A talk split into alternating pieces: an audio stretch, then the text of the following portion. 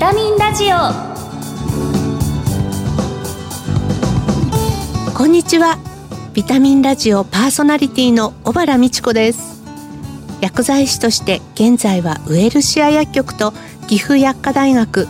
そして日本ヘルスケア協会などで仕事をしています。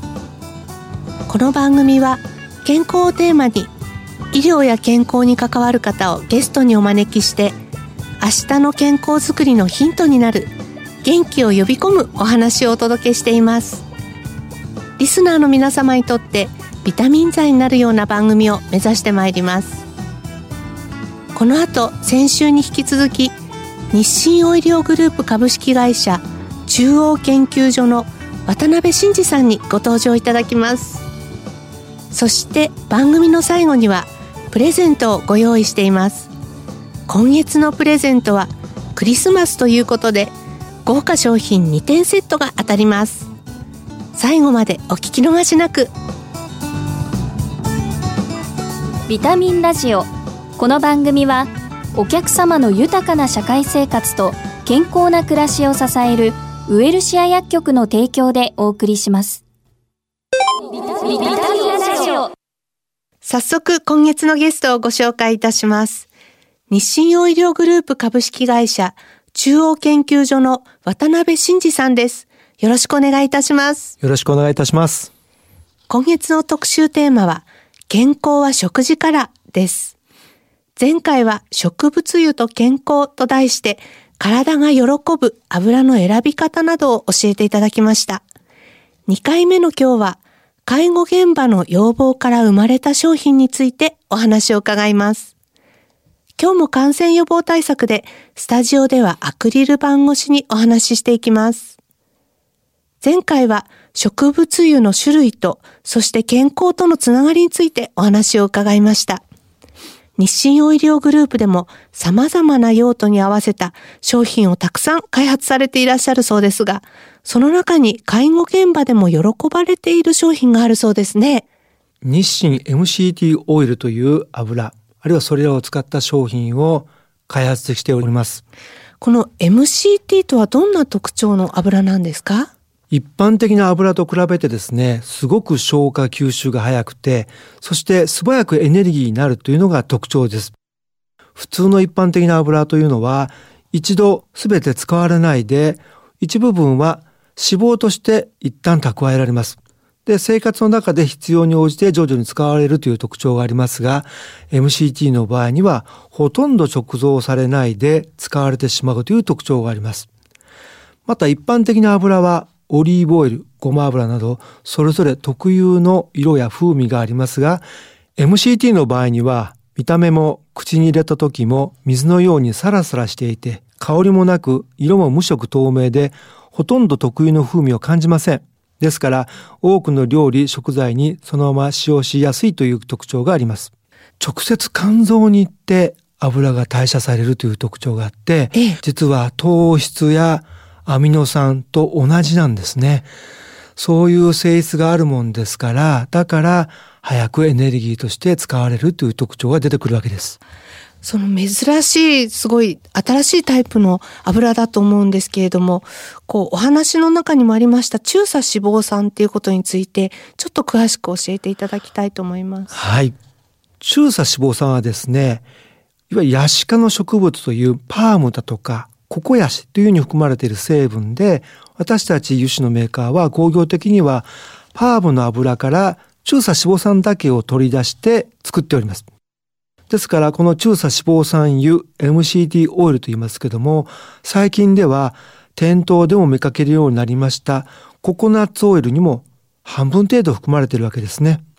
その他天然にはお母さんの母乳や日常の食品ではバター、牛乳などの乳製品にも少しだけ含まれている成分です。この中鎖脂肪酸は1960年代頃から使われ始め、医療の世界では手術後の患者様、あるいは未熟児の赤ちゃん、腎臓病患者様といった方々の栄養補給に安全でかつ消化吸収に優れたエネルギー源として使われていました。2000年代に入りまして、脂肪蓄積性が少ないということから、体に脂肪がつきにくい油として、まあ、特定保険用食品というジャンルの食品がありますけれども、この私どもの商品に言いますと、ヘルシーリセッタという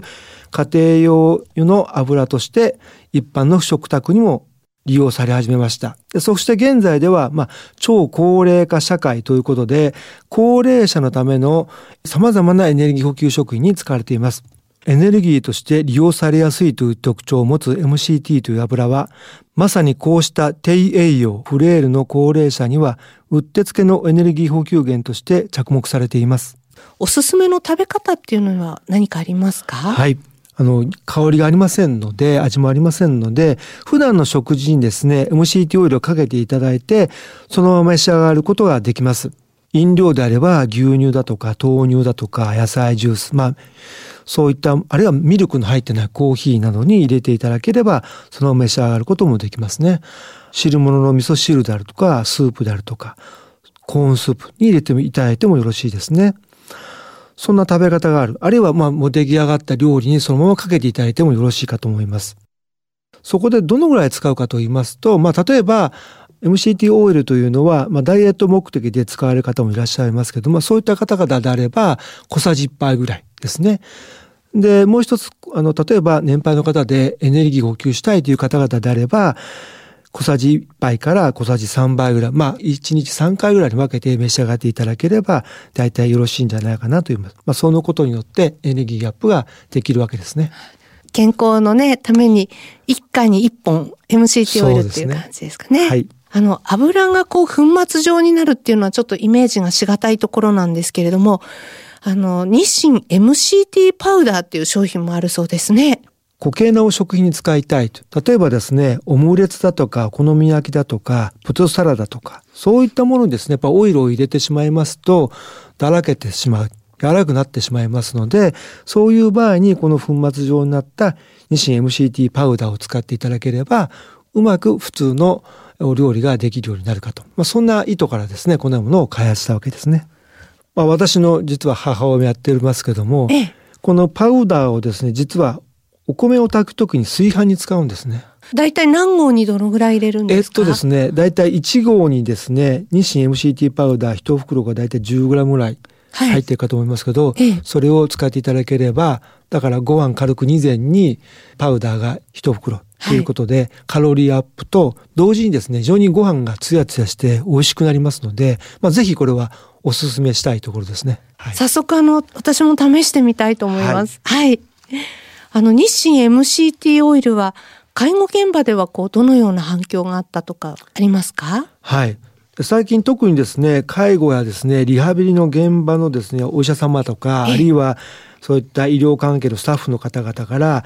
高齢者のですね、方々でも栄養状態がもう見違えるように改善したということをですね、ご本人様からも聞きますし、非常に感謝の言葉を聞いておるとこですね。つい先日もですね、もう本当にもう、あの、なかなか口から食事ができなくて、チューブで栄養を取るしかないような方々でも MCT オイルを使うようになって、非常に元気になって自力で食事ができるようになったということで、まあ、看護師の先生からお話を聞きましたけども、まあ、私としても非常に嬉しいところだったところです。この油の力を改めて感じますね。そうですね。そういったこうきっかけ作りができたということで、まあ私たちもまあ研究開発して販売しておりまして、非常に嬉しいところです。あの MCT オイル以外にも、こう介護現場とか、あるいは高齢者、それからその高齢ではなくても、ちょっとこう食事があまり取り切れていない、そういった皆さんに向けた商品があれば、ぜひご紹介していただきたいんですが。はい。あの、MCT オイルの関連商品として、まあ、オイル以外にもですね、手軽にこう食べられる MCT オイルを摂取できるということで、えー、例えばカップに入ったプリンタイプのもの、ゼリーだとか、はい、あるいはチューブに入ってちゅるっとこう食べられるようなスティックタイプのゼリー商品もございます。まあそういった形で少しこうおやつ代わりにカロリー補給、エネルギー補給していただけるような商品も取り揃えております。そのスティックタイプのものとかはあの逆にスポーツ選手の方とかに使っていただくと良さそうですね。はい、そうですね。実はそういった用途でも今は最近はえー、使っていただいております。はい、じゃあもうあのコロナ禍にこう皆さんね市民ランナーの方とかも増えてますのでちょっと携帯していただいてね、はい、お疲れになった時にちょっと食べていただくと。はい、ちょっとこうランニング前に小腹が空いた時に食べていただくと、いいんではないでしょうかね。そうですね。はい、あの、番組の恒例の質問をこう最後にお願いしたいんですけれども、渡辺さんご自身のビタミン剤となっている元気の源、ぜひ教えてください。はい。あの非常に月並みなんですけども、まあこういったご時世で私もまあテレワークも多くなってですね、ランニングだとか散歩をですね、まあ妻と一緒にしております。はい。ほぼ毎日ですね、毎大体家の周りを4キロから5キロぐらいをですね、散歩、ランニングをしております。もちろん私はこういった職業でですね、食べ物の栄養の大切さを知っておりますけども、運動だとかですね、愛情も体にとって重要な栄養だというふうに考えて、まあ、二人でやってるわけですね。今日は介護現場の要望から生まれた商品をテーマにお話を伺いました。ゲストは日清オイリオグループ株式会社中央研究所の渡辺真二さんでした。お忙しいところありがとうございました。こちらこそありがとうございました。あ、風邪薬切らしてた。ドラッグストア空いてるかな深夜もオープン。ウエルシア。あれ？薬残っちゃったな。お薬の相談も。ウエルシア。答える、支える、ウェルシア薬局。公共料金、各種料金のお支払いも受けたまわっております。ビタミンラジオ。2週にわたり、健康は食事からと題して、日清オイリオグループ株式会社中央研究所の渡辺真二さんにお話を伺いました。ここで番組からプレゼントのお知らせです。今月はクリスマスということで豪華な2つの商品をセットにして抽選で24名様にプレゼントします。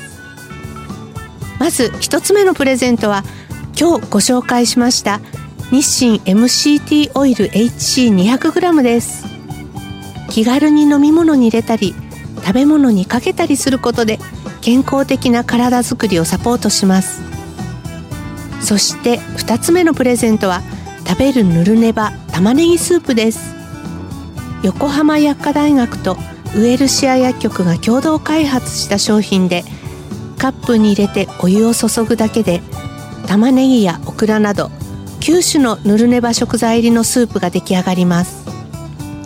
淡路島産のフルーツ玉ねぎを使用した発売されたばかりの新しい味をぜひお楽しみください。ご希望の方は番組のサイトからご応募ください。12月15日の締め切りです。お聞きのビタミンラジオ再放送は土曜夕方5時40分から。次回の放送は新年1月5日です。来年も皆様に健康と元気を番組を通してお届けしたいと思っています。今年もお聞きいただきまして本当にありがとうございました。皆さんからいただいた心温まるメッセージをたくさんとっても嬉しかったです。今年の私の一番のビタミン剤になりました。